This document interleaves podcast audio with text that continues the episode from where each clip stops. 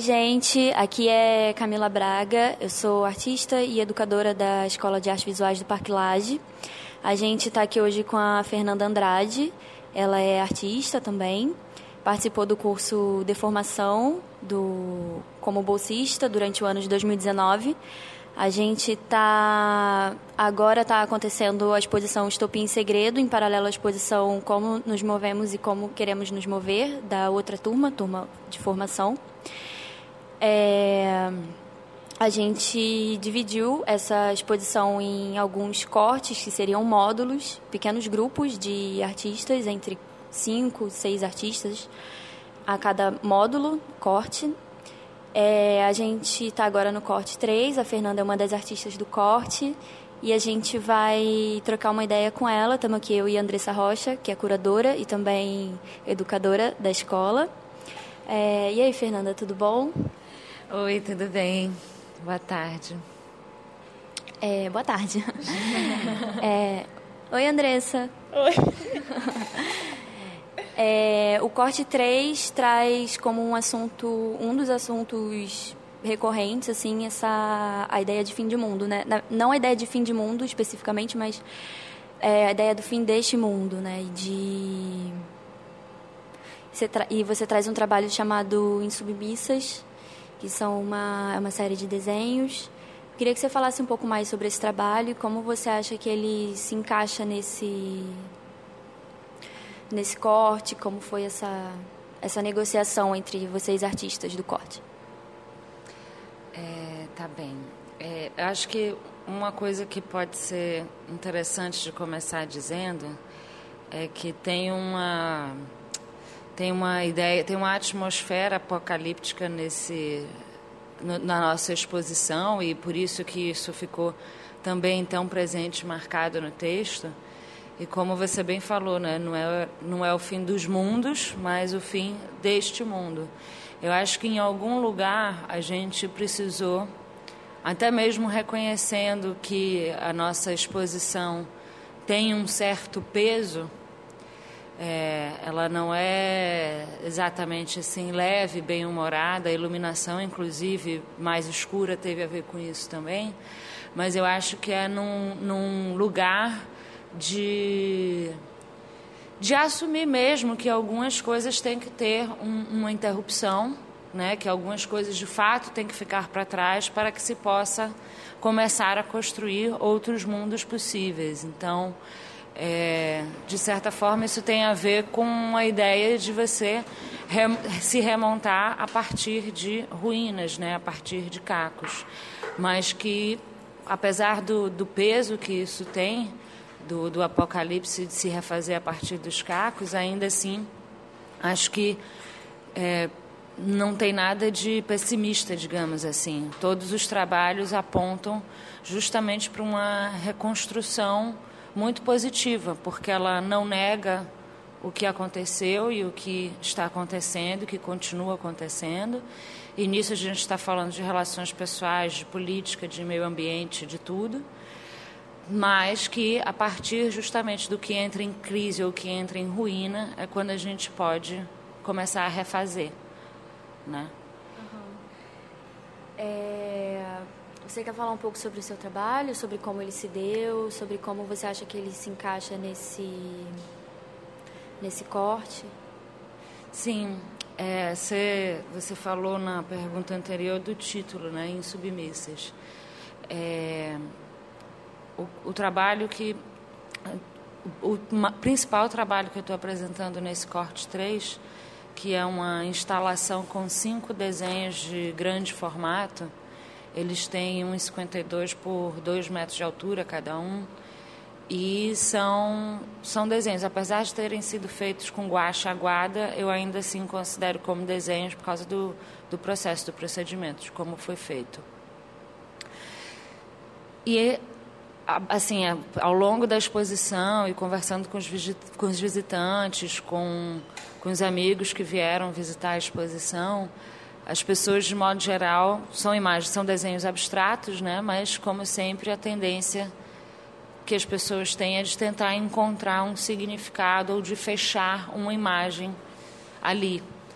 É, e eu intencionalmente deixei como uma imagem é, que escapa a qualquer compreensão imediata, então em submissas já começa por aí, mas que ao mesmo tempo também são muito ligadas a seres, coisas orgânicas, raízes, rizomas, coisas assim, ligadas ao mundo natural, à botânica, etc. E que ao colocar o título de Insubmissas, eu também afasto um pouco o trabalho dessa leitura, né? Coloco ali um, um, um, um desafio maior entre o título e o trabalho, justamente para que se possa tentar sensibilizar e refletir sobre por que, que, por que, que essas imagens estão sendo chamadas de insubmissas, porque essa instalação toda está sendo chamada de insubmissas, né?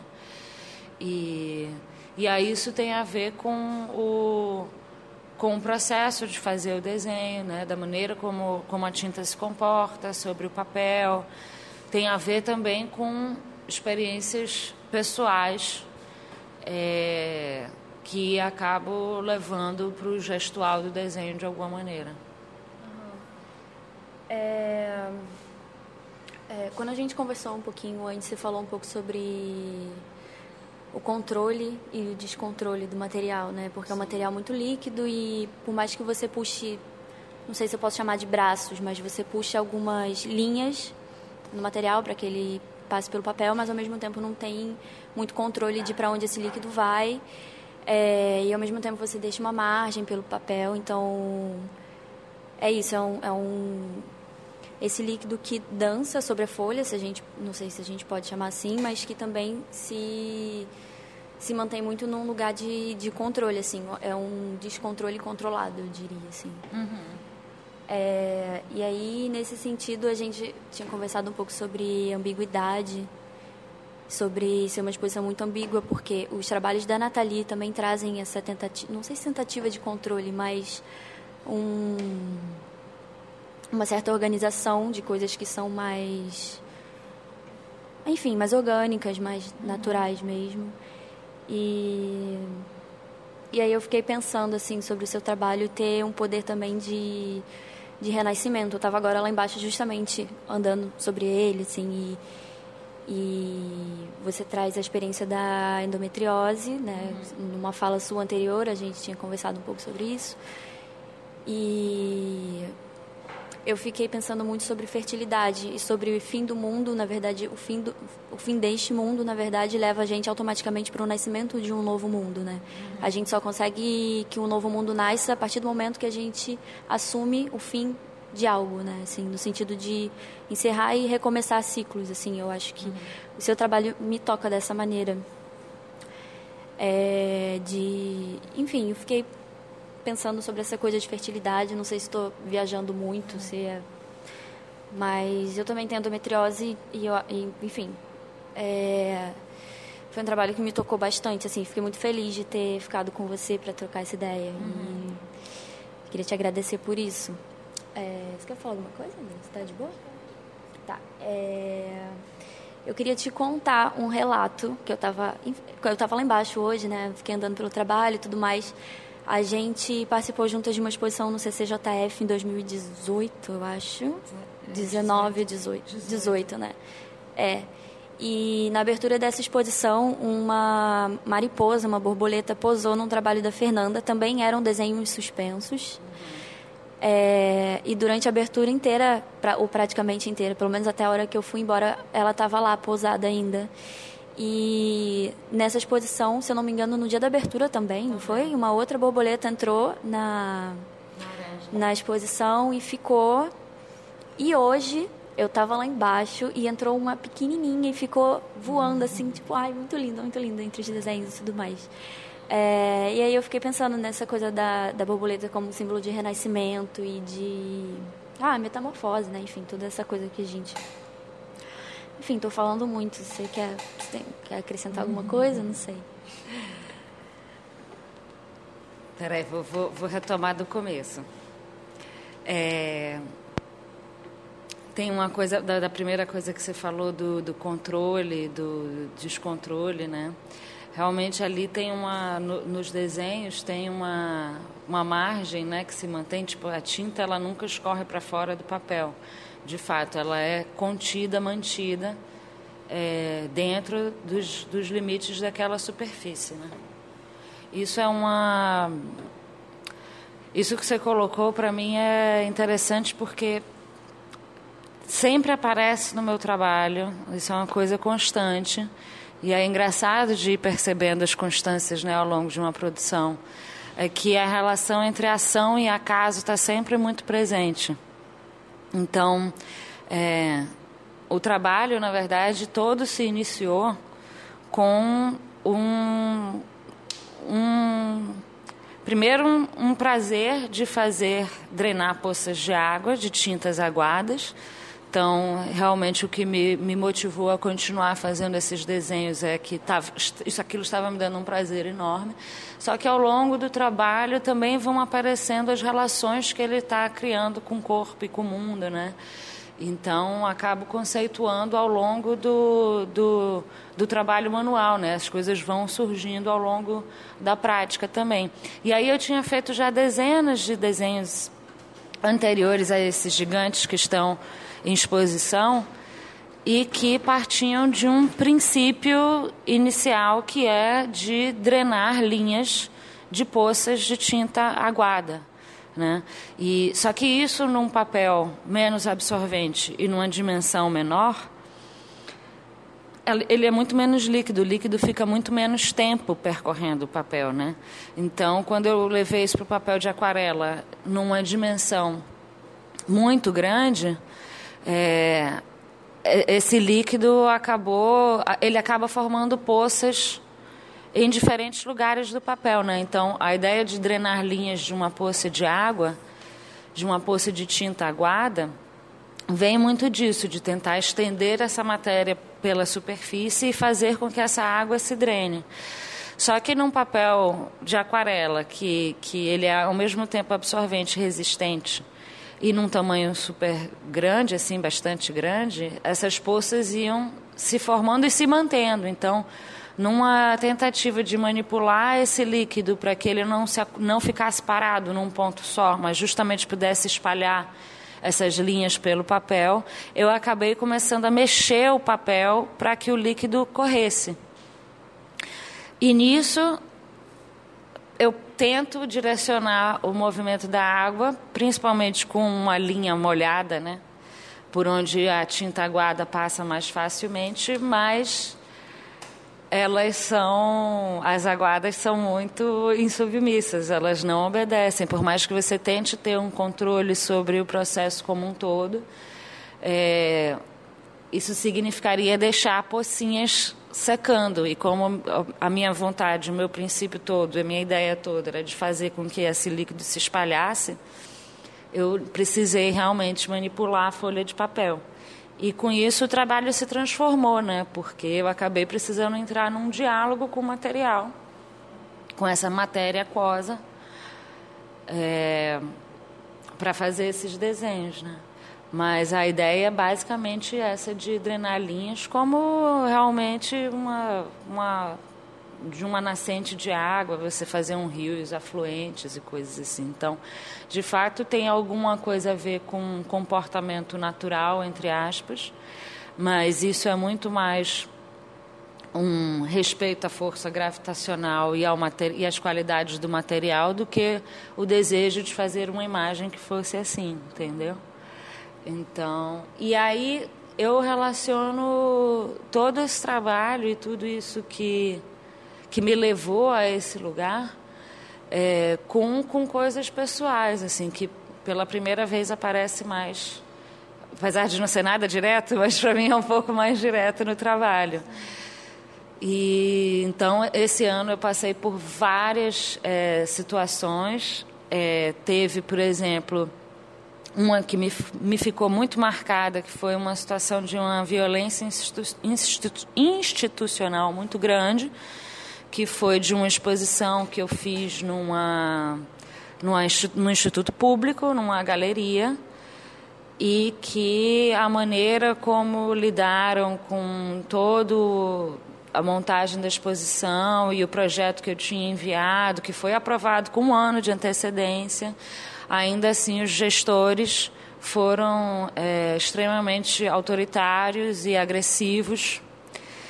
E foi uma situação realmente muito difícil para mim. Então, quando eu falo de expandir um corpo, né, e o desenho é basicamente expandir um corpo, na verdade, eu também estou falando de uma experiência que eu vivi esse ano e que eu tenho certeza que um bando de gente é, entende, sabe como é, que é quando você precisa se posicionar com firmeza, é, quase fazer literalmente com que seu corpo cresça, né, se mantendo firme, mantendo a cabeça erguida, a coluna reta, a voz firme, porque é, são milhões de tentativas simultâneas de tentar fazer com que você se enfraqueça para que você possa ser dominado em determinada situação. E se não se submeter a isso, recusar isso, também é algo que exige uma energia e uma força enorme, né? É, isso foi uma das situações e que eu vejo sim ligada com, com clareza para mim isso está ligado a uma sociedade muito machista e muito autoritária porque o meu curador que poderia estar lá comigo tinha se mudado para São Paulo fazendo doutorado então lá estava eu uma mulher de 1,55m batendo de frente literalmente quase com os gestores desse espaço. Foi muito marcante.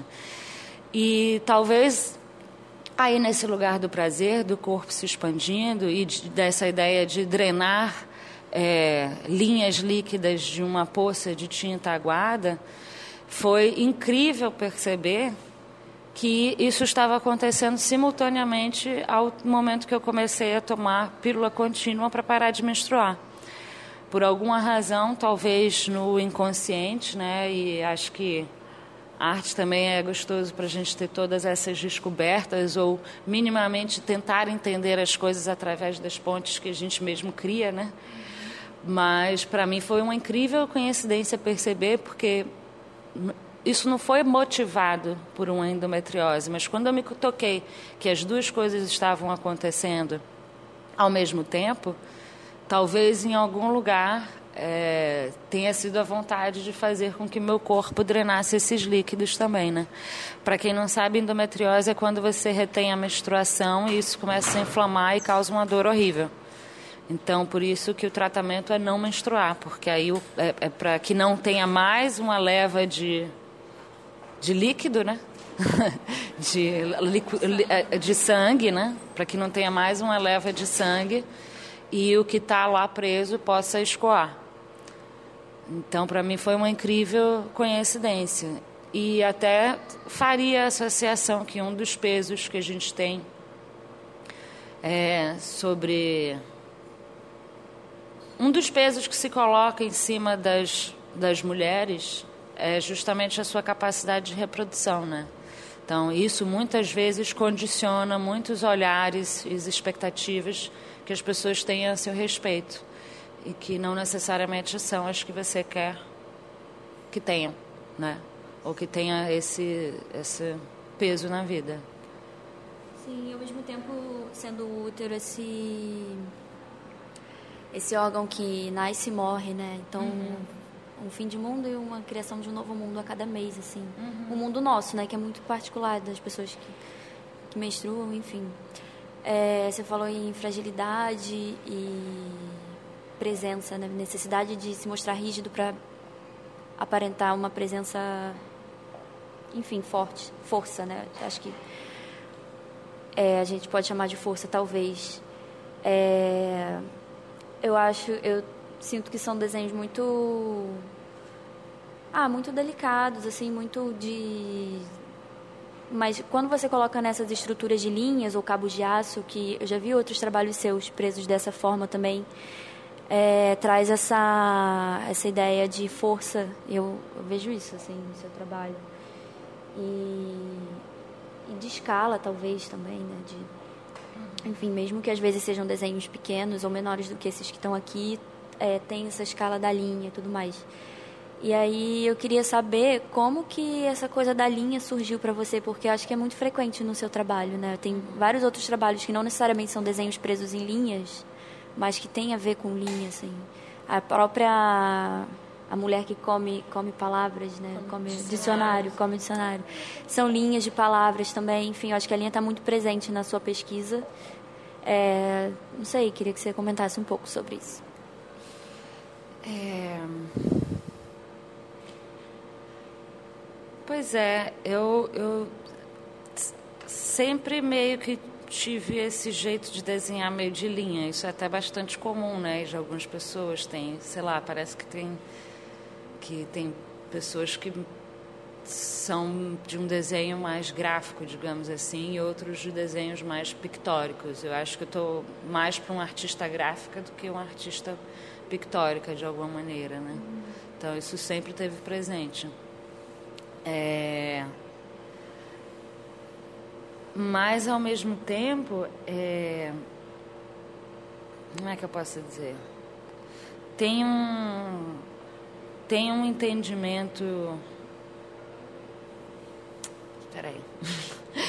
tem um, tem uma, uma vontade de trabalhar com espaço que eu acho que vem de um entendimento de, de que o desenho não é simplesmente um registro de um traço sobre uma superfície, sobre um papel, mas que eu vejo isso como, para mim, para mim meu trabalho é muito baseado no desenho num sentido amplo, como uma forma de pensar e de materializar, mais que é isso, desenho não é simplesmente uma marca sobre um papel, por exemplo, ele é também um gesto um movimento de um corpo e que está sempre também como como um corpo em movimento ele tem, também está sempre lidando com o espaço seja ele o bidimensional de uma folha de papel ou tridimensional. Então é, a partir da experiência justamente daquela exposição de 2008 2018 2018, já é 2020, de 2018, que na verdade foi totalmente por acaso, porque foi no Centro Cultural de Justiça Federal e a gente não podia furar as paredes. Então, isso, o suspender os desenhos no cabo de aço que já tinha no espaço, foi uma sugestão do Rafael Amorim e do André Vetti, que eram os curadores dessa exposição. Só que quando eu vi os desenhos que estavam nessa exposição, que são os desenhos caminho, suspensos, para mim aquilo fez absolutamente total sentido e foi justamente quando eu comecei a propor é, mais instalações de modo geral e também a possibilidade de trazer desenhos que não fossem emoldurados na parede, mas fazendo parte de uma instalação, né? Então nesse sentido o suporte do desenho acabou virando mais um desdobramento do desenho no espaço que por sua vez condiciona também, não limita, mas condiciona caminhos do corpo do visitante que está transitando pela exposição e isso forma quase como que um ciclo né, entre o desenho, o movimento e o corpo no espaço. Então, meio que surgiu por aí. Aqui nessa exposição especificamente, a princípio eu até tinha pensado em colocar cabo de aço, mas não tem, só tem as cordas porque eu fui fazendo estudos de projeto, né, desenhando, imaginando a instalação na sala e tal. E para mim ele fez muito sentido dele ficar preso por dois pontos, um na parede um no chão, e suspensos pelo seu próprio peso. Então tá ali também tem esse tem todo esse tensionamento do espaço que vem através da linha, né? E e quando eu falo de um desenho que é uma tentativa de expandir um corpo, fazia sentido que eles alcançassem o, a maior altura possível dentro das cavalariças. Só que isso também se volta para o chão, que é de onde você está firmando seus pés, é, é onde você tem o seu ponto de vista como uma pessoa que está circulando ali embaixo. Então, foi articulando todos esses sentidos, essas conexões, assim, que isso aconteceu.